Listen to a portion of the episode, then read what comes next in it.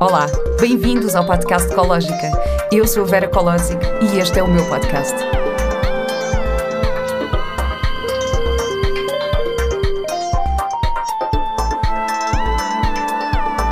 Com o apoio da Pivita.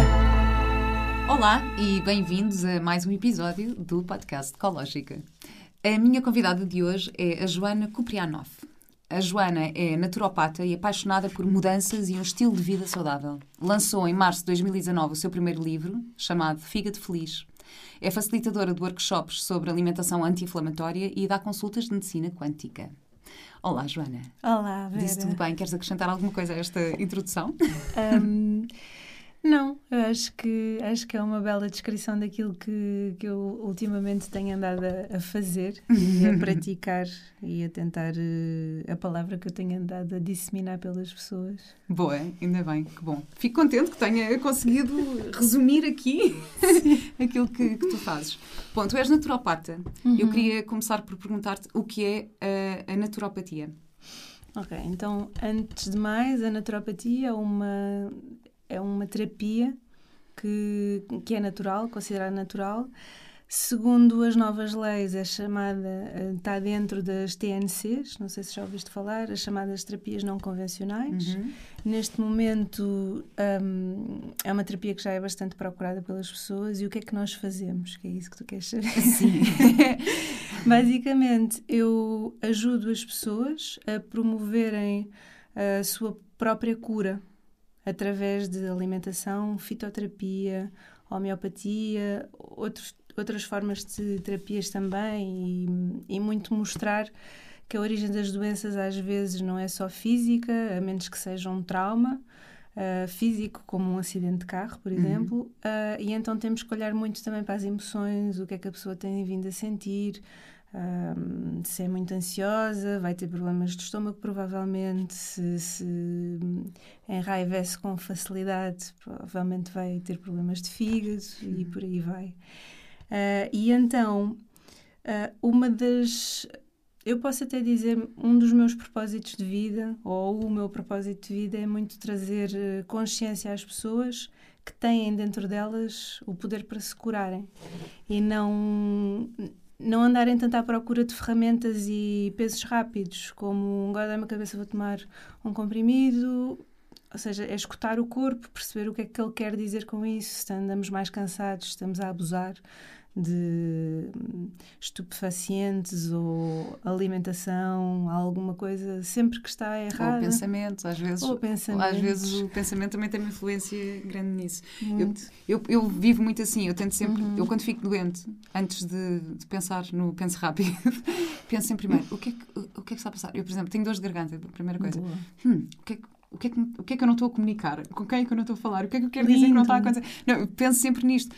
Isto não desfazendo, claro, da medicina convencional, que às claro vezes que é necessária e, e, Mas o que eu acho é que, no geral, as pessoas têm mais tendência, primeiro, pensar na medicina convencional e só uhum. depois, uhum. quando não resulta, é que vão à procura de outras coisas. Sim. E aquilo que eu gostava de propor aqui, que eu também tento fazer um bocadinho com este podcast, é que, que as pessoas comecem a pensar um bocadinho ao contrário. Boa. Ou seja, primeiro pensem nestas outras alternativas. Sim e que depois, se de facto não resultar, podem então optar pela medicina convencional. Mas eu tinha uma pergunta para ti, porque eu, pronto, eu, eu, eu tenho um homeopata e, e, faço alguns tratamentos de homeopatia, é sempre a primeira coisa a que eu recorro quando tenho algum problema. Uh, e às vezes é confundido um bocadinho com a naturopatia, porque já me aconteceu eu estar a falar com pessoas e dizer, ah, não sei que eu vou ao meu homeopata, ah, eu também tenho minha, o meu naturopata que. Não... Pronto, Sim. e aqui eu queria saber qual é a diferença, porque basicamente uh, nós temos uma consulta, aliás, eu até o entrevistei aqui, foi o episódio Sim. 4 deste podcast, que é o Dr. Nuno Oliveira, e nós temos uma consulta também. Um, eh, não só no sintoma, não é? Uhum. é também tudo o que está por trás, não é? Toda a Sim. parte emocional, a parte uh, psicológica, a parte. As causas raízes. Exatamente, vamos sempre buscar isso. E, e ele basicamente receita-nos aquelas bolinhas, não é? As uhum. bolinhas homeopáticas. Ou os liquidinhos ou os liquidozinhos, mas uh, o, o naturopata também receita esse tipo de, de medicação, entre aspas? Sim, sim, sim, é considerada medicação. O, então, o naturopata tem várias vertentes. É, às vezes acaba por ser confuso porque o homeopata estuda apenas homeopatia, mas é como se estivesse dentro das, da grande, uh, como se fosse o colégio de naturopatia e há várias escolas lá dentro. Hum. Então tens a homeopatia, eu estudei homeopatia dentro do meu curso mesmo de naturopatia. tens hidroterapia, iridologia. Iridologia, o que é isso? É, é o estudo da íris. Ah. Consegues, consegues identificar o que é que se passa no organismo através do que, é que como é que está, como é que se apresenta a íris, porque ela não é sempre igual. Uau! Ok, Depois, não tinha ouvido falar. É, nós, depois há reflexologia, massagem, tudo isto está dentro do curso e, de, e de, do colégio de naturopatia. Fitoterapia também, também é um curso independente. Fitoterapia, só para quem não sabe, é, é. A, a cura através das plantas. Não? É? Sim, exatamente. Que podem ser uh, em grandes concentrações, através de cápsulas ou, ou líquidos ou xaropes ou tinturas, ou então infusões ou mesmo ingestão da, da planta diretamente. Portanto, há, depois há um sem número de formas que nós podemos utilizar as, as plantas e as partes das plantas. Então, o que eu, o que eu vejo é, é fácil baralhar entre homeopata e naturopata, mas muitas vezes um naturopata também, como eu, prescreve a homeopatia e também uh, analisa. Então, se eu for lá, também me dás umas bolinhas, se eu precisar. Sim. Sim. Ok, pronto. Eu, tinha, eu fico sempre muito. um bocado uhum. confusa com isso, porque eu, na verdade, nunca fiz uma consulta de okay. uh, naturopatia, mas vou fazer contigo já. Está estamos aqui a falar, agora vamos fazer. Um, e quando e, e para que é que devemos procurar um naturopata? Em, em que situações? Um, é que eu Principalmente, eu acho que é em qualquer caso, menos que seja, como eu mencionei há pouco, casos assim de trauma em que tu precisas é de uma urgência ortop, ortopédica, partiste uhum. alguma coisa, não faz sentido recorrer a um naturopata. Claro. Mas principalmente em, em situações crónicas, inflamações, doenças autoimunes, hum, patologias que tu percebes que vêm muito por ansiedade, stress, então temos que ir à causa. Eu gosto de, para acalmar os pacientes, conseguir retirar, retirar alguns dos sintomas, mesmo que não seja aquilo que nós aconselhamos. Devemos deixar todos os sintomas, que é para perceber bem de onde é que vem. Mas como usa calma, conseguimos também ter aqui um processo de melhoria mais rápido. Então, eu diria que em quase todas as situações, eu fui ao longo dos anos, de 5, 5, 7 anos de prática que tenha vindo a afunilar uh, aquilo que eu gosto de atender, uh, tendo em conta mesmo as minhas escolhas pessoais e outras mais porque foi o que aconteceu. Por exemplo, casos de oncologia. Quando eu comecei a trabalhar com, com a Cátia Antunes, era de facto quase 100% dos meus casos era esse. E são processos muito duros, mas são processos muito bonitos que é quase quando a pessoa se sente no limite, que então aceita que o caminho de cura passa também por olhar para as emoções. E então fazemos um trabalho fantástico juntamente com, com psicóloga e, e uma série de outras ferramentas. E é muito bom ver que de facto as pessoas aceitam o desafio da doença como sendo uma oportunidade de mudança. E é, uhum. é bonito ver isso. Depois um, a parte hepática sempre foi um fascínio meu, porque se tu não tiveres um fígado a funcionar bem, não se consegue. Normalmente é isso. Tu, se vieres ter comigo e eu vejo que o fígado está mais ou menos, vou ter que tratar o fígado para poder depois ajudar no, no resto. E, e a parte ginecológica. Tudo o que são questões de ginecologia, tanto que eu até fiz uma especialização no ano passado de ginecologia naturopática, natural, e, hum. e gosto muito das questões da mulher, tanto sendo das infecções ou fertilidade, toda essa, toda essa parte. Essa parte, como eu disse, sempre, porque eu acho que a ginecologia é provavelmente a única área em que eu recorro sempre à medicina convencional, porque eu tenho, uhum. tenho um, um, um, ginecologista barra obstetra que me deu super bem, que, com quem que me acompanhou durante a gravidez e com quem eu tive o Mateus e tive um parto natural e fiquei toda contente e pronto, e dou-me super bem com ele. Uh, mas eu, de facto, sempre que tenho algum problema ginecológico, é logo a ele que vou. Uhum. Uh, sendo que ele sabe que eu tenho uma. uma que eu prefiro diferente. não tomar medicamentos e não sei o quê. Então, Sim. já tivemos. já tivemos algumas propostas assim, Sim. a rir assim. Mas, oh, doutor, mas o que é que eu posso ir, ao, ir, ir àquelas lojas de produtos naturais comprar que, que não seja isto? O que é que eu... Eu não quero os medicamentos. Não sei, é assim, vamos aqui tentar. Mas pronto, ele é super disponível. Mas, mas agora já sei, agora vou, vou de facto. É que a questão é procurar. é: se, se são problemas crónicos, mas se é uma situação pontual, hum. uh, não faz mal, vais recorrer à, claro, parte sim, sim. de medicação porque é mais rápido e agora se acaba por ser recorrente raramente não tem uma parte emocional ali escondida claro. que tem que ser trabalhada. Às vezes nem é ser trabalhada, é, é ser um, acknowledged, não é? Uhum. é? é? Tens que perceber que ela uhum. existe e aceitar que ela existe e depois, com o respeito pelo teu timing, começares a resolver, que também não é. Eu sou chamada a pressinhas por algumas grandes amigas ah, é? minhas. Sério? Porque, sim, ah, eu sou Capricórnio. Mas porquê? Mas porque tens... Touro. E então eu facilmente identifico o que é que eu quero, o que, o que é que eu acho que quero, às vezes, né? E, e quero resolver logo. Mas às vezes não é assim que as coisas têm que ser, não é? Então hum. Tens que aceitar também o timing da, da vida. Claro. E, do, e do, dos, dos, pacientes também. E é? dos pacientes, sim, sim. E, e em que é que consiste uma consulta? Portanto, se eu for ter uma consulta contigo, sim. como é que, uh, vais como é que faz a tua avaliação? Comigo, vou fazer uma, uma anamnese inicial, que vou-te fazer as questões uh, sobre tudo e mais alguma coisa, sobre perguntar como é que é o teu cocó. Uau! que a minha mãe, a minha mãe como da... é o teu cocó? É, a minha mãe manda -me mensagem, Joana, não podes dizer isso na televisão. eu, mas eu digo isso nas consultas. Não, mas então... aqui podes, é na boa. eu digo, eu digo, porque então, basicamente, é perguntar desde o período menstrual como é que são os ciclos, como é que dormes. Uhum. Isso é um grande indicador também de saúde ou não. É um ótimo barómetro também para, para a parte emocional, stress, ansiedade. Se praticas exercício físico, o quê? O que é que comes?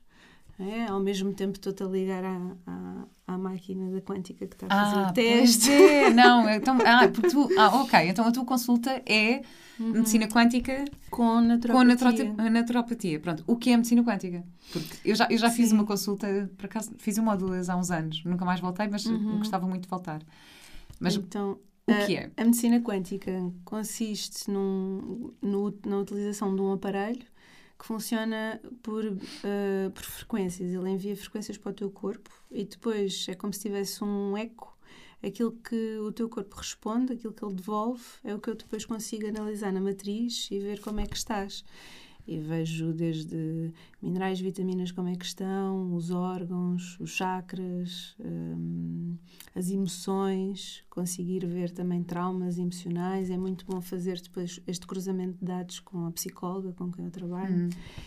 E, hum, e faz tratamento ao mesmo tempo. Então, aqui a grande vantagem, imagina, tá, a consulta na naturopatia é o principal, aqui naquilo que eu faço, mas ao mesmo tempo eu já consigo ver como é que estás, não preciso de recorrer a tanto, tantos outros sistemas de análise e sais da consulta já com um tratamento feito que vai potenciar depois as, as alterações que eu te vou sugerir. Hum.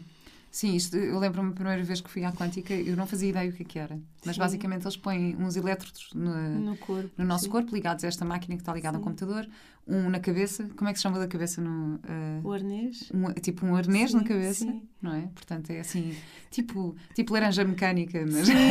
sim. tipo assim, o que, é, o que é que é isto? Vamos fazer uma lavagem cerebral agora. E, e o aparelho é incrivelmente pequeno também, é uma coisa. Pois é. E eu lembro-me de ir e eu assim, bem, eu não faço ideia do que é que é isto. Eu de facto saí lá, saí lá muito bem. E eu, uh, eu tenho uma série de alergias alimentares. Uhum. Que não sei se ainda as tenho, porque basicamente deixei de arriscar comer estas coisas. Mas eu há muitas alergias que acho que foram, que voltaram, que não sei o quê. Houve umas que estavam associadas a uma fase da minha vida, quando eu vivia em Londres, em que uhum. não sei o quê. Uhum. Mas há, eu sou alérgica a algumas frutas e há frutas que eu, como não sei se sou alérgica, não como, simplesmente. Okay. E eu lembro-me de ir à Quântica eu saí de lá e disse: O teu organismo pede peras, está a pedir muitas peras. E eu, pera? Eu não como pera porque eu acho que sou alérgica. E eu, desde esse dia, comecei a comer pera. E eu adoro, e é uma fruta que agora anda sempre Sim. comigo e que, e que me e faz, faz muito bem. bem. Uh, e era uma coisa que eu não fazia ideia até, até, ir, até ir à consulta. O problema das intolerâncias alimentares é que muita, muitas vezes está mais relacionado com um sistema imunitário que está exacerbado, que existe inflamação a alguns no corpo, a maior parte das vezes é no intestino e, e depois acaba por responder não a quase tudo. E então basta nós uh, reduzirmos a inflamação que existe no corpo hum, de uma forma continuada e em dois, três meses normalmente podes voltar a ingerir os alimentos que não, não tens alergia, de facto, estava só, era, estava só era com o corpo hiperreativo. Eu comecei a fazer um tratamento de quiroprática para as alergias. Isso é fantástico. Nunca, nunca, e normalmente a quiroprática as pessoas acham, ah, tenho dores nas costas, vou ao quiroprática. Uhum. Nunca ninguém vai ao quiroprática para, para tratar uma, umas alergias. Mas tinha estado com um amigo que me disse, não, eu estava no México e eu tinha uma alergia à soja e não podia comer soja todo. E fui fazer uma coisa que se chama TBM, que é Total Body Modification, que basicamente é um, um é um tipo de quiroprática para ajustar, ajustes de coluna para deixar para o teu sistema nervoso não associar uhum. aquele alimento uh, e teres Uau. uma reação incrível. E eu fiquei, uau, isso é incrível! Uhum. E andei à procura disso em Portugal, não existe isso em Portugal, mas fui ao Centro de, de, de Quiroprática de Lisboa e disse: estou à procura de um médico para me curar as alergias. Eles ficaram lá para mim: alergias? Mas espera lá, alergias aqui? E eu, sim, porque eu ouvi dizer que existe este método assim, assado, pronto. E lá me apareceu um médico canadiano que me disse exatamente isso: disse, olha, isto é muito fora, ninguém vem cá para tratar alergias. E eu, pois, mas eu ouvi falar, eu gostava de experimentar. Ele fez-me um, um, plano de 12 sessões, uhum. uh, sendo que eu, a partir da, da terceira sessão, comecei a ingerir os alimentos aos quais eu tinha grandes reações. Uh, por exemplo, o kiwi, eu uma vez, eu tive uma fase da minha vida em que comia kiwi uh, quando vivia em Londres, normal, deixei de comer e depois, passado três anos, comi uma rodela de kiwi e ia morrendo. Tive, comecei a espirrar, a inchar, tudo, mesmo a ter assim uma reação uhum. super forte que só passou com antihistamínicos e com aquelas coisas todas, pronto. E eu, depois, uvas a mesma coisa, não, não posso comer uvas, não podia comer uvas. E, e ele, a partir da terceira sessão, disse: Ok, agora experimenta comer meio kiwi. E eu comi meio kiwi e não me aconteceu nada. Agora tenta comer uma uva aqui, uma uva ali, não sei o quê. Eu fui comendo e não me acontecia nada. Pronto. O que é que aconteceu? Depois engravidei. Portanto, a partir do momento que engravidei, deixei de fazer o tratamento uhum. porque não queria arriscar ter sim, uma reação alérgica sim. durante a gravidez, então acabei por deixar isso passar. Uh, Mateus tem 6 anos agora, eu nunca mais voltei.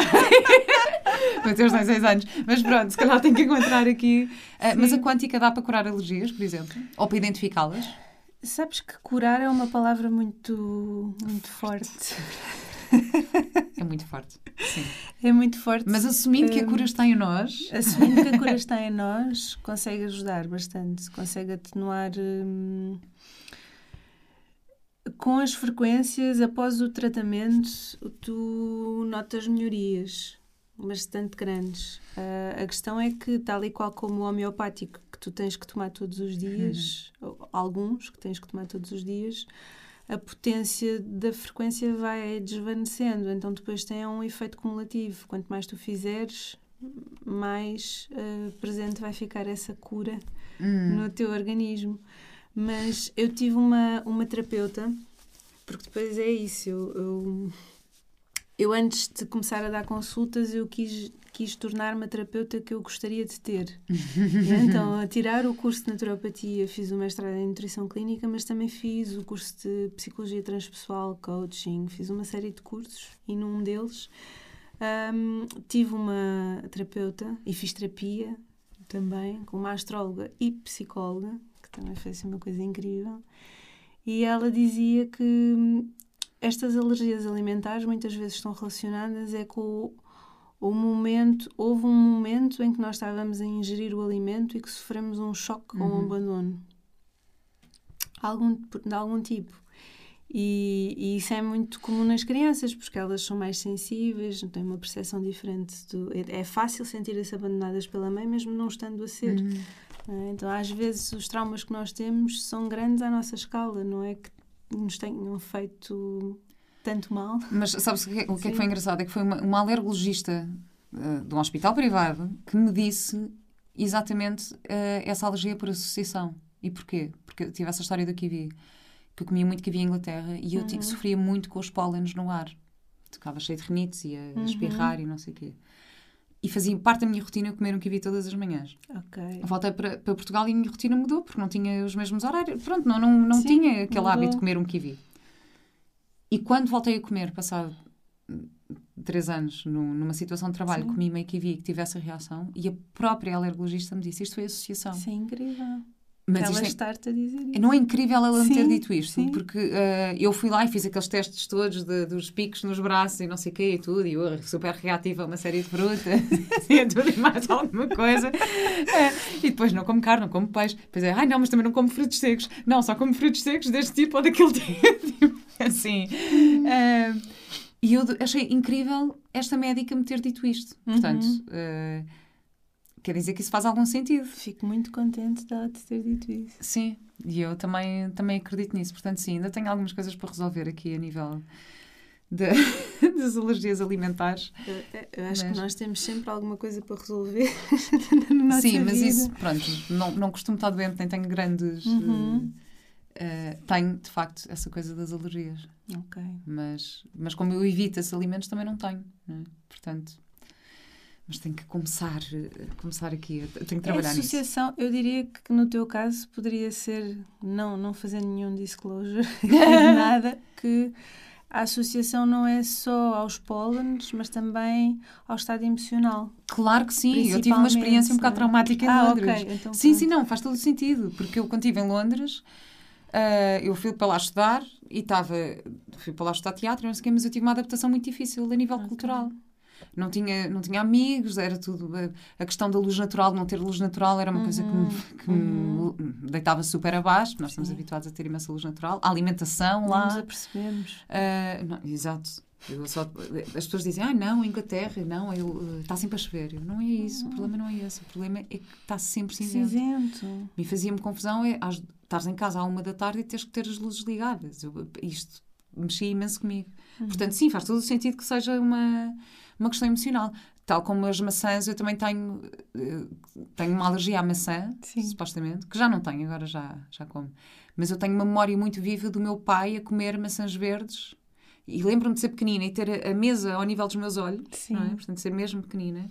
E o meu pai, todas as manhãs, comia uma maçã verde. Ok. Uh, e lembro-me dele me dar a maçã e não sei, qualquer coisa não. E, e, eu ter uma reação na altura. E provavelmente guardei essa memória até agora Uh, portanto, sim, faz sim. todo sentido. Mas se calhar deixamos isso para a consulta, agora sim, vamos sim, sim. agora vamos aqui falar de outras coisas. Bom, mas basicamente, estava-te a dizer que o meu propósito de vida é um, educar, educar as pessoas, trazer consciência para o maior número de pessoas, seja através de consultas, workshops, vídeos, whatever, estar Podcast. aqui contigo, exatamente. Uh, porque o meu objetivo não é, eu, eu não considero que o paciente seja meu, eu só estou a servir de veículo de comunicação de informação. Uhum. Que às vezes até nós já sabemos e está é um bocado esquecido. Então a minha maior alegria é dar alta às pessoas. Uhum. Ou dizer, só tem que ficar daqui a um ano. E fico assim, ah, para mim, não, só daqui a um ano, ou então quando quiser. então é muito isso, e dar ferramentas para as pessoas saberem o que é que têm que fazer, não estarem dependentes de, de me perguntar sempre ah, eu agora tenho não sei o quê, preciso de fazer o quê eu ensino, eu explico e então estou independente e, e, eu acho que isso é lindo começar a ver quando os pacientes ah não, eu não vim cá porque eu tive uma dor de garganta e percebi que estava com não sei o que mas já sabia, fui fazer o chá que me indicou e fiz e eu, uau, é isto que, que eu bom. quero Estás a partilhar conhecimento, sim. Portanto, espetacular. Que bom, obrigada por isso. e olha, quando é, que, quando é que surgiu o teu interesse na naturopatia na tua vida? Como, como é que entraste para esta área? Um, foi... Porque tu tiveste uma outra vida. Tive uma outra vida. eu, então, eu na universidade fui, fui para... Eu estudei o agrupamento científico no, no secundário só que depois aí mudei de direção e fui para gestão. E fiz e tirei gestão e trabalhei em marketing e tudo isso. Mas na minha vida sempre houve terapeutas à volta. A minha mãe sempre se interessou muito, sempre recorreu muito a, a terapias. Como tinha um, um, estilo de vida muito estressante e muito rápido e isso tudo, ela sempre teve a terapeuta de shiatsu, de macrobiótica, hum. de, de reiki, isso tudo. E eu sempre Mas fui muito aprendendo. à frente para a sua época em Portugal. Sim, sim. Não? Então sempre tive, sempre tive um muito mau e muito bom em casa. Hum. Muito mal de comida às vezes, mas muito bom também de comida. Sempre houve infusões, sempre soube que não se bebia chá com açúcar. Sempre... Estas coisas pequeninas que fazem, fazem diferença. E houve um momento em que eu percebi que eu não queria mais estar a trabalhar da forma que eu estava, que eu sentia que não havia um propósito digno para mim, uh, que estava a dar valor, estava só a gerar valor, mas não criando valor para, para a maior parte das pessoas. E, e eu percebi-me que as pessoas, as minhas amigas, já recorriam muito a mim para me pedir conselhos. Hum. Alimentação ou de ervas para tomar ou coisa assim. E descobri que havia cá o curso de naturopatia, porque tinha pensado muito em ayurvédica inicialmente, e então foi assim, de repente saí e, e tirei o curso, e depois é engraçado como isto é aquele clichê que toda a gente diz, mas quando nós estamos no sítio certo as coisas todas fluem. Uhum. E, e, de repente estava a trabalhar assim dos meus grandes uh, nomes de naturopatia cá em Portugal para mim era o João Belos e a Cátia Antunes eu enviei-lhe um e-mail pelo LinkedIn que quer dizer em terapias naturais eu vinha mesmo completamente formatada de gestão não é? Uhum. e ela por acaso viu e eu passei a trabalhar com ela e, e foi incrível e tem sido mas no início foi mesmo uau isto é maravilhoso porque aprendi posso dizer que se calhar aprendi mais com ela do que no curso. Sim, mas houve uma. A tua mudança de, de área uhum. uh, foi assim, tipo, um, um passo, ou seja, estavas com uma vida.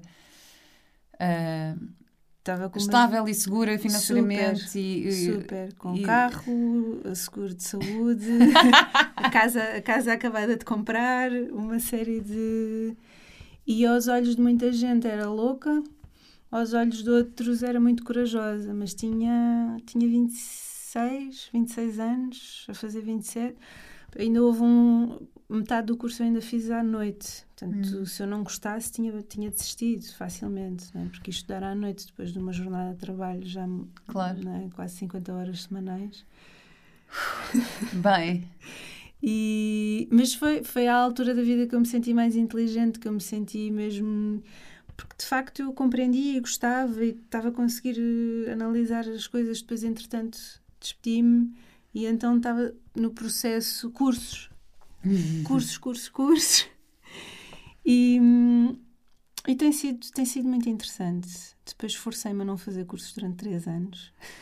Olha, estou agora a começar essa é dos cursos. É, eu forcei-me. Agora no curso de coaching podes... e no curso da nossa escola, que tu conheces. Eh, Acho a nossa escola, eu, eu, vou falar sobre isso, que eu vou convidar a Ana, a Ana Elisa, que é a fundadora Sim. da nossa escola, eu vou convidá-la para Que é madrinha do meu livro também. Ah, é? Ah, ah não sabia, é espetacular. Uma, um dos prefácios é dela, o outro é da Cátia. Ok. E hum, não, a Ana é incrível, o projeto também é incrível, eu dou lá aulas, portanto. Portanto, vou ser tua aluna. Sim, vais ser minha aluna. Vou-te dar a aula do fígado. Um, o que eu acho, acho importante as pessoas perceberem é que estes processos nunca, nunca são rápidos. Hum. Se for muito rápido, se calhar houve aí um shortcut que não devia ter sido tomado e depois vai voltar a aparecer. E cada vez mais acredita no caminho do coração e que nós temos é que estar bem e felizes e com amor à nossa volta. Se isso não acontecer, vão começar a aparecer doenças. A maior parte dos meus pacientes, não quer dizer mais doentes, mas com um estado mais agravado de saúde, tem sido porque são muito ansiosos, muito preocupados, vivem muito stress, muito medo e e depois o corpo começa a dar sinais e ninguém liga aos sinais e começam a instalar-se as doenças e depois às vezes são já coisas muito mais graves, mas que grande parte das vezes é solucionável. Hum. Mas então eu, eu gostava mesmo de deixar esse, essa mensagem é que eu nós andamos a correr, a correr, a correr e parece que não sabemos para onde é que queremos ir, não é? E corremos e corremos e ficamos mal e então tomamos medicamentos, então depois andamos esbaforidos e dopados. então já nem sentimos nem, e, e, continuamos só a fazer cada vez pior. Eu acho que em ano de pandemia, de facto, é, essa é a mensagem de 2020 para mim, que é vamos parar um bocado, é. olhar, sentir, não é? E tu meditas também, uhum, não é? Sim e meditar e praticar yoga e, e, estar no vazio às vezes, só olhar, não, contemplar, não, não é preciso também estar sempre a fazer alguma coisa e ver uma série, descobrir um filme. E... é verdade, às vezes nesses momentos, por acaso também havia, já não sei o que é que eu li, isto em relação, agora fizeste-me lembrar aqui uma relação com, com a educação e com a parentalidade. Sim uh, que existe muita necessidade que os pais têm de manter os miúdos entretidos. Eles uhum. têm que estar uhum. sempre entretidos. Uhum. Ou têm que estar a ver televisão, ou têm que estar não sei o quê. Nós nem permitimos os miúdos a, a, a estarem uh, aborrecidos. A estarem frustrados porque não têm nada para fazer. A, estarem, a frustração faz parte. Eles têm que, uhum. isto é um sentimento que eles têm que, um, uhum. que aprender a lidar. Sim. É sempre, não, liga, liga aos desenhos animados. Ou faz e é a brecha para a criatividade, não é? Exato. Uh, e, e eu li isso também em algum, em algum sítio. E, porque o meu filho também andou numa escola Waldorf nos primeiros anos, portanto, uh, pronto, uh, o conceito de educação Waldorf é assim muito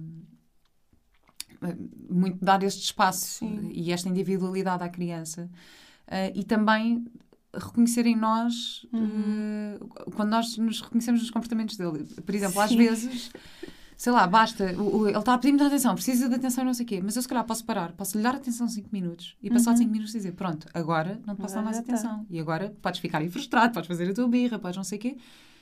Mas encontrar esse equilíbrio, ter essa, uhum. essa noção, essa, essa questão de, de estar no vazio, de cair no vazio e permitir-nos a isso. Uh, uhum. Fizeste-me lembrar isso agora. Olha, em relação ao teu livro, Sim. que é o Fígado Feliz, que é o teu uhum. tema, uh, tu dizes que se fala muito de, do estômago, do, dos intestinos, uhum. uh, e que de facto não se fala muito do fígado. Foi isso que te levou a escrever, a escrever este livro? Eu não, eu já tinha vontade de escrever um livro sobre o fígado. Ao hum. perceber que havia, de facto, um buraco no mercado, é que hum, fez com que a editora o quisesse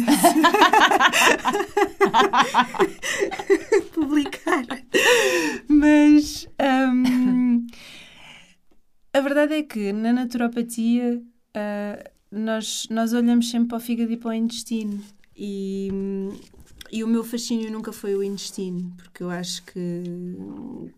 Não te mim... estar a perguntar às pessoas a cor do seu cocó. Não, isso eu pergunto sempre. e a forma, e, e, a frequência, e isso tudo. Mas eu acho que é mais. Um, as pessoas têm mais informação, têm mais acesso à informação e é mais fácil de. De certa forma, não menosprezando o intestino, que é super complexo, mas acho que é mais fácil de conseguir regulá-lo. E o fígado, de facto, está num backstage já muito backstage que se eu perguntar à maior parte das pessoas nem sequer sabem onde é que ele está localizado no corpo. E que é aqui. Agora fiquei a pensar nisso, agora fiquei, agora fiquei é super do lado direito, ouvintes, uh, abaixo, abaixo das primeiras vértebras em direção ao estômago. Ele é gigante. Uh, e eu acho que é isso. Depois, tudo o que é medicação que as pessoas tomam, e a maior parte dos meus pacientes estão polimedicados, é tudo metabolizado pelo fígado. A pessoa quer emagrecer, gordura tem que ser metabolizada pelo fígado.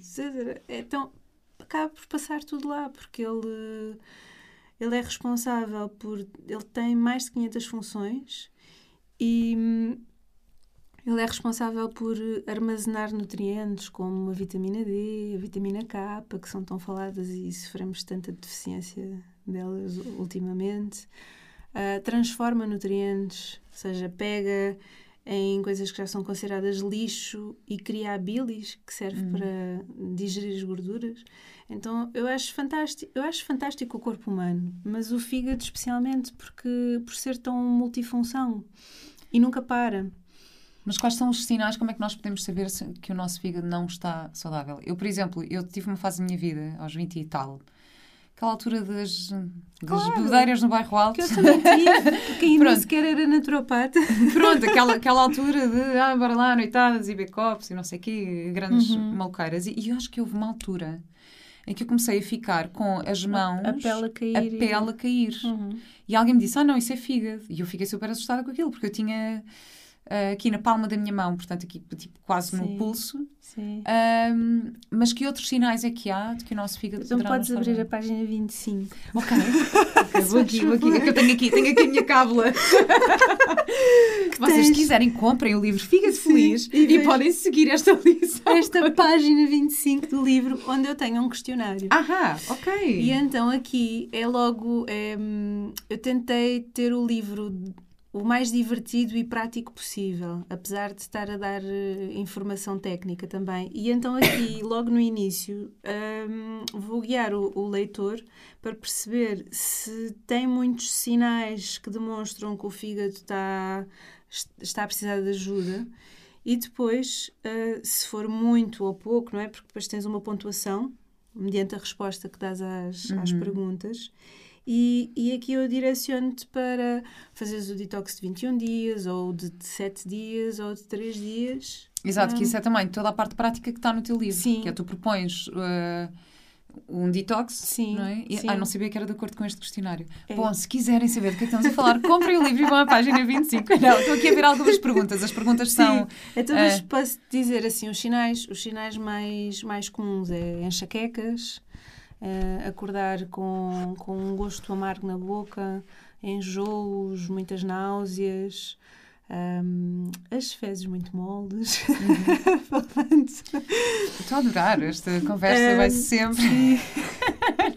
Por exemplo, uh, transpirar, uh, de repente ficas a transpirar com, muito, com um cheiro muito forte. É sinal também que o corpo está aqui a precisar de uma ajuda para limpar e desintoxicar e, e livrar-se de toxinas mais rapidamente. Hum.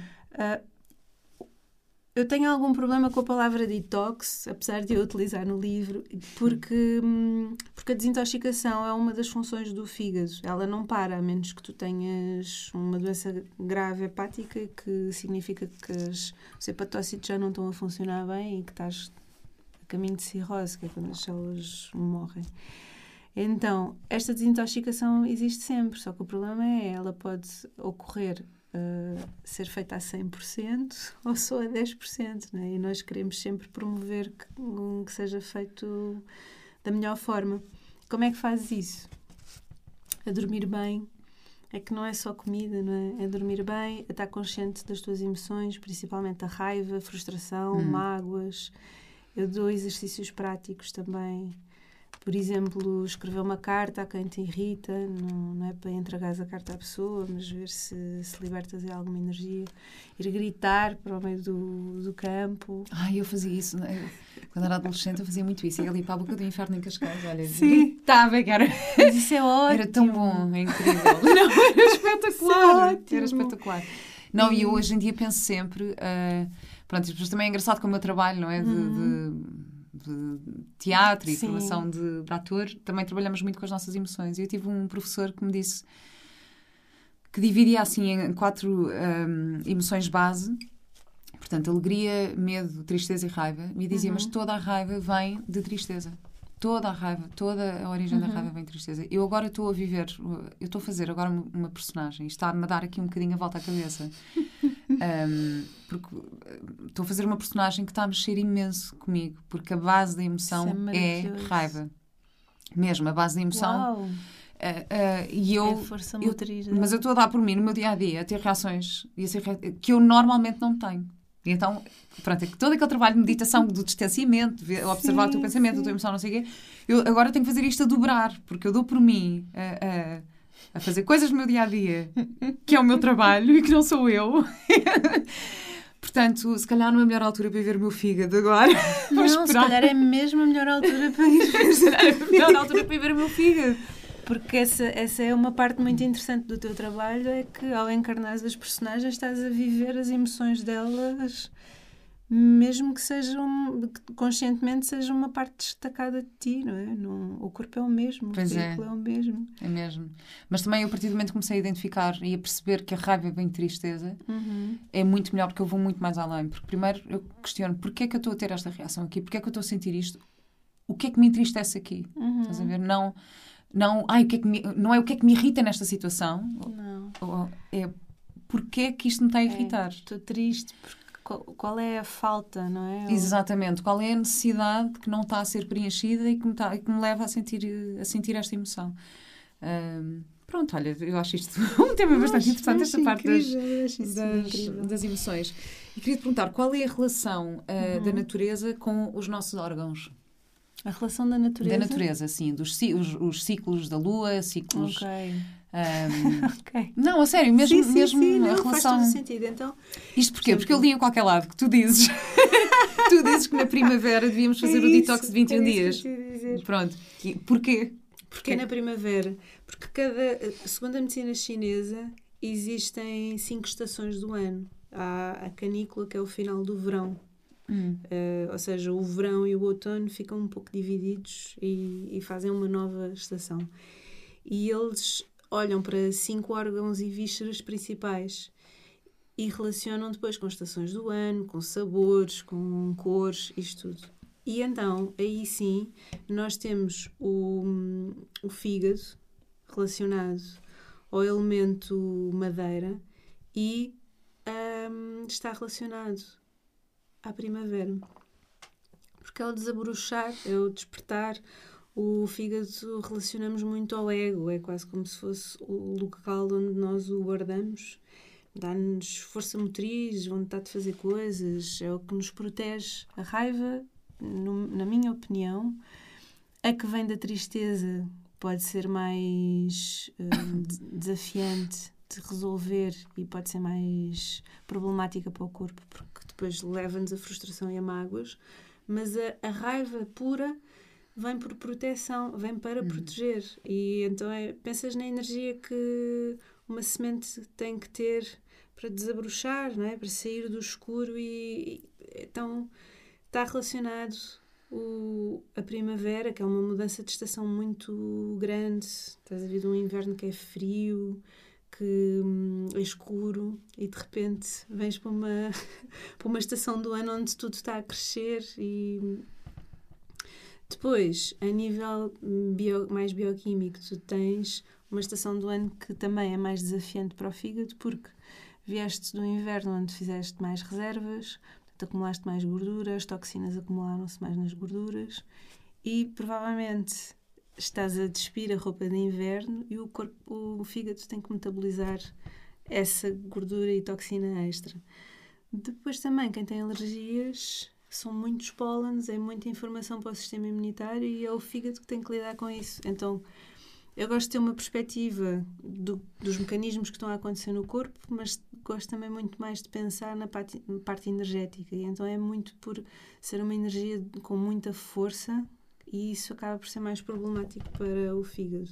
A melhor altura para fazer eh, tratamentos ao fígado é de facto na primavera, mas também no outono que, apesar de não estar relacionado ao fígado diretamente, mas também é uma, uma grande viragem que passas do, do verão que está quente hum. e de repente fica muito vento, fica hum, as noites muito mais geladas e acaba por mexer muito com a parte emocional, o, o, o dia também fica muito mais curto, ficamos mais uh, com raivinhas.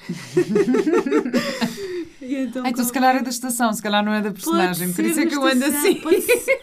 eu gosto sempre de achar também que as coisas são multifatoriais.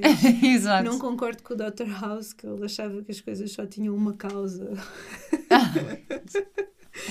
e então acho que é esse conjunto, não é? O teu personagem e a estação do Exato, ano. se calhar. E... mais as emoções e tudo é. e tudo. E pronto, vamos, vamos, vamos marcar uma Falando consulta. de ciclos, um, para além do fígado, há também a parte da ginecologia natural que, tratando dos ciclos menstruais, uh, eu gosto muito de demonstrar que existe o ciclo à lua externa, é? Nós temos a, lua crescente, eh, decrescente, a cheia e a nova, e elas estão relacionadas energeticamente com ciclos internos na mulher, que supostamente temos a cada, a cada semana um novo ciclo também.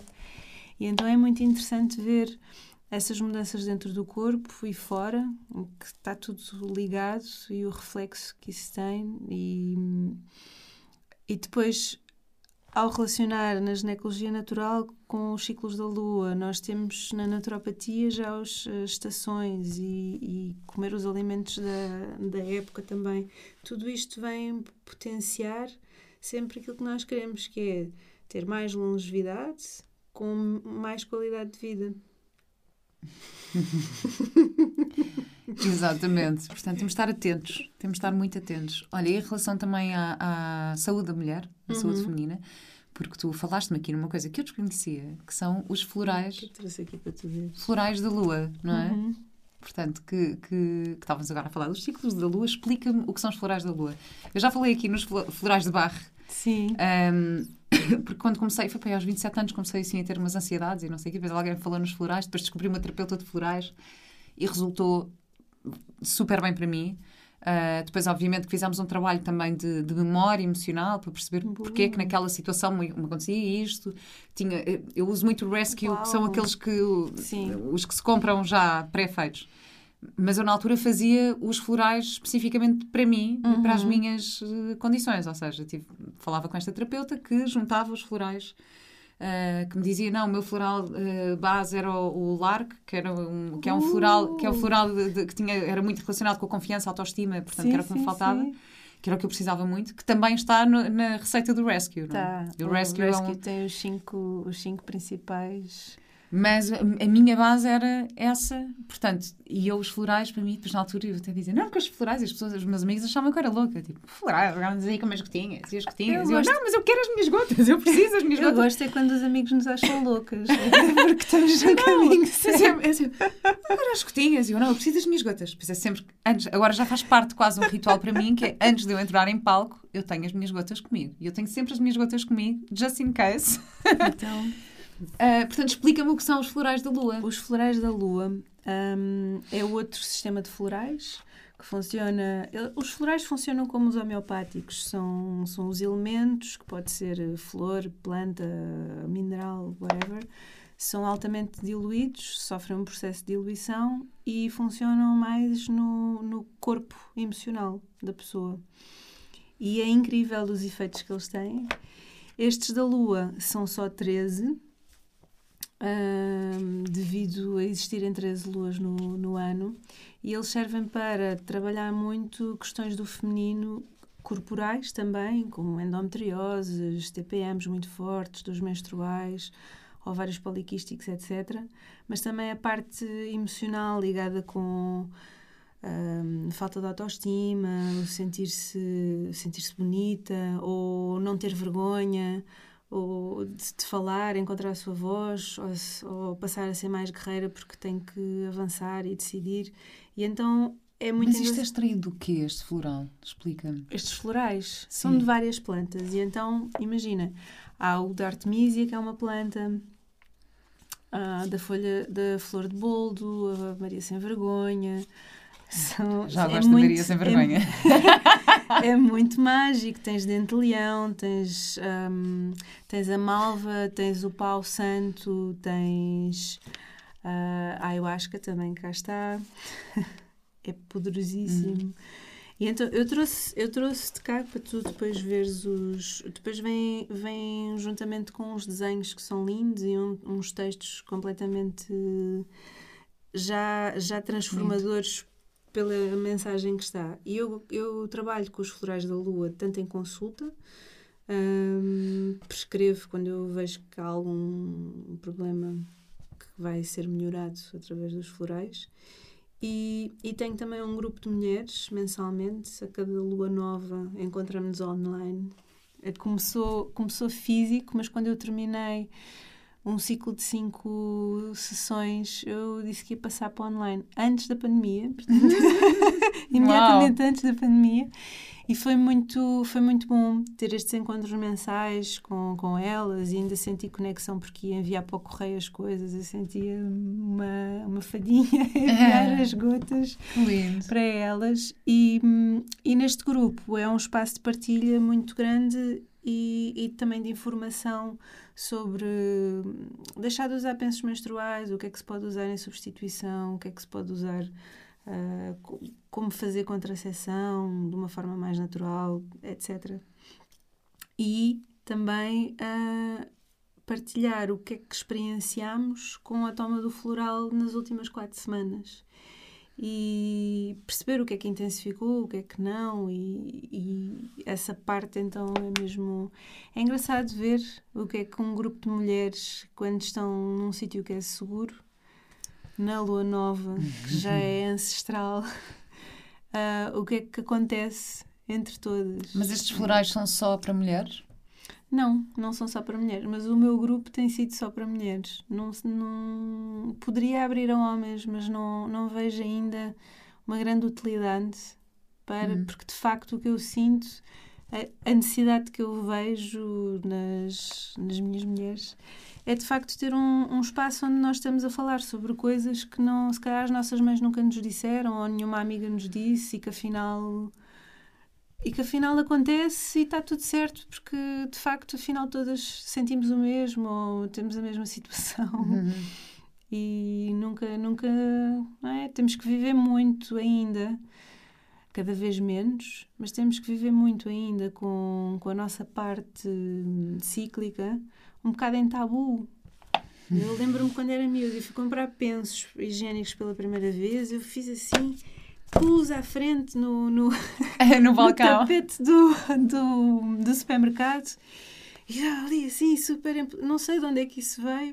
E depois ver as pessoas assim meias ela não ela não isto não devia, tipo isto não, não devia estar aqui assim. eu também fiz isso quando comprei o meu copo só como o copo dura tanto tempo isso acontece uma vez de 5 em 5 anos exatamente o copo é, uma, é já uma transformação porque ficas ficas consciente do que é que, que, que, o sangue não é sujo, que não é para ir para o lixo, uhum. não é? O ato de estarmos a.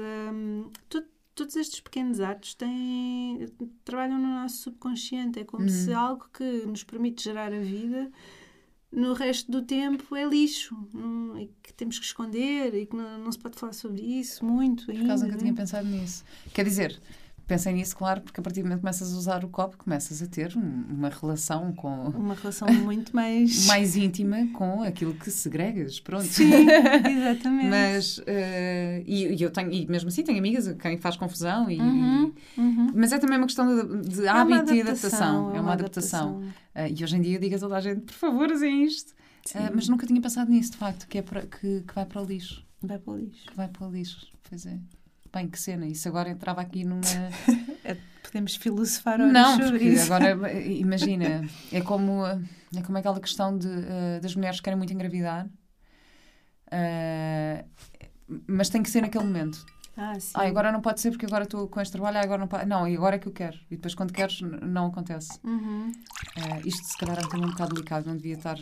Pronto, não, não, não, é. quero, não quero estar a falar com julgamento, estou só da minha observação e já tive vários casos à minha volta de amigas em que isto acontece. Que é, quero muito ser mãe. Ai não, mas agora não pode ser. E depois no momento em que querem, então imenso tempo a, tentar e depois não conseguem. Havia um caso de uma rapariga que eu conheço que foi incrível. Ela teve anos a fazer tratamentos de fertilidade, não conseguia engravidar.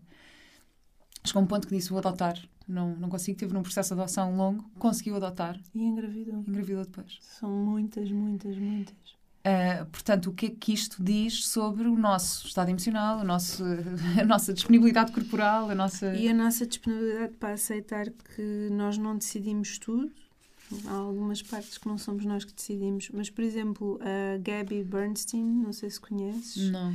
Ela é uma coach, ela é incrível. Ela fala muito, ela partilha essa história dela, que ela fez exatamente assim. Agora não dá jeito porque estou a escrever um livro, agora não dá jeito porque vou fazer um retiro, não sei o quê, é agora que eu quero engravidar. E depois, não. Pois. E, hum. e aí ela, já habituada a tentar descobrir o porquê das coisas acontecerem, foi, teve um processo de desenvolvimento pessoal ainda maior porque teve, a, teve que trabalhar a aceitação. E a aceitação é uma é. grande. Eu trabalhei a minha, eu trabalhei a aceitação em Bali de perna partida. Hum.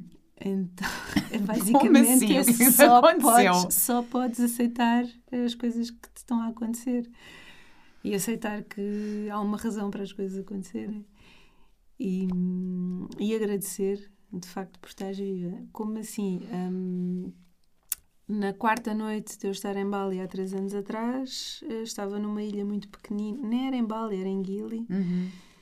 E, e parti a perna a andar de bicicleta à noite, porque não há iluminação na ilha e não há estradas. Claro. E, e então sentes-te mesmo no outro lado do mundo com as pessoas que estás a tentar pedir Vulnerabilidade ajuda completa, total, claro. pessoas que nem sequer sabem falar inglês, sem haver clínicas, sem, sem as pessoas que estão do outro lado do telefone de seguradoras compreenderem a situação em que estás, porque dizem, não, mas é muito fácil, é só ir até lá. e aceitar, e a partir do momento em que tu aceitas e que, pronto, olha, é surrender, hum. um, as coisas começam a encaixar-se e conheci pessoas incríveis e imensa ajuda e é, é giro ver como as pessoas estão muito disponíveis para ajudar. Às vezes também temos que deixar. Uhum. Pois é. pois é. Eu, por acaso, eu resolvo tudo sozinha. Sempre fui assim, tipo, na minha vida toda. Não, faço tudo, mas eu não tenho pudor nenhum em pedir ajuda quando uhum, preciso. Boa. Uh, e, às vezes até é difícil, porque como também à minha volta as pessoas estão habituadas a que não, eu resolvo sempre tudo. Quando eu peço uhum, ajuda, uhum. também já não é bem. Portanto, também tive que, e estou a trabalhar nisso. um, exato, aceitação, vulnerabilidade, faz todo sentido, Sim. tudo isso. Olha, Joana, onde é que te podemos encontrar? O mais fácil é hum, fisicamente ou online? Online? É assim, é, Eu acho que o mais fácil é online. Bom, nas livrarias nas temos livrarias, o teu livro, Fígado Feliz. Um... E no Instagram eu comunico principalmente através do, do Instagram, portanto conseguem me encontrar aí em Joana Coprianov. Basta escreverem Joana e porem um capa que já vou aparecer. Se fizerem Vera e um capa, apareço eu. Mas... é isso. Joana e um capa. Joana e um capa, apareço eu. E, e pronto, e depois a partir daí tem os links para tudo, para marcação de consultas, para, para o e-book, para o livro. Para e esses o... encontros que fazes de mulheres são abertos ou são tu são crias abertos. turmas, crias? Não, eu são abertos. O que eu o que eu peço é para quando começas a participar, participares pelo menos em três, para sentires o floral e perceberes a dinâmica e isso tudo. E hum, as datas já estão marcadas até, eu acho que março do próximo ano. E eu tenho uma comunidade no Telegram, mas tenho o link também no, no, no Instagram, portanto é o mais fácil. Okay, ainda não sei mexer no, no, no Telegram, tenho que aprender a mexer nisso. Já me inscrevi, mas ainda estou a tentar entrar assim nas comunidades, Aquilo, mas ainda não consigo. Para mim a grande vantagem é Uh, tu, tu, quando entras no grupo, tu tens acesso a toda a informação que já foi publicada uhum. no grupo, porque eu comecei com um grupo no WhatsApp, só que depois eu sentia, tinha que estar sempre a repetir a mesma coisa sempre que eu adicionava lá alguém. E então, essa para mim é a grande vantagem. Mas tem uma segunda: é que as pessoas não têm acesso aos contactos das pessoas que estão lá. Pois. Nem sabes quem é que lá está. Então também é bom. Ah, Quero-me juntar ao teu grupo. podes, podes te juntar ao grupo e só eu é que vejo. Joana, muito, muito obrigada por esta conversa e por me esclareceres aqui em relação à naturopatia. Tenho só mais uma pergunta para ti, que é a minha pergunta de sempre, que é qual é a tua ecológica de vida? Eu acho que é viva na verdade. Se tu fores. Não é? verdade, não a parte simples de não dizer mentiras, é? Sim, é? mas, mas também. Verdade, é, mas também, mas contigo, contigo própria e, e aceitar que às vezes a tua verdade pode ser diferente hoje e amanhã e está tudo certo. Então é isso. Para mim é viver na verdade. Viver na verdade. Também concordo muito com isso. Muito, muito, muito obrigada. Obrigada. E até breve. Vera. Vamos para a semana na aula de yoga. Sim.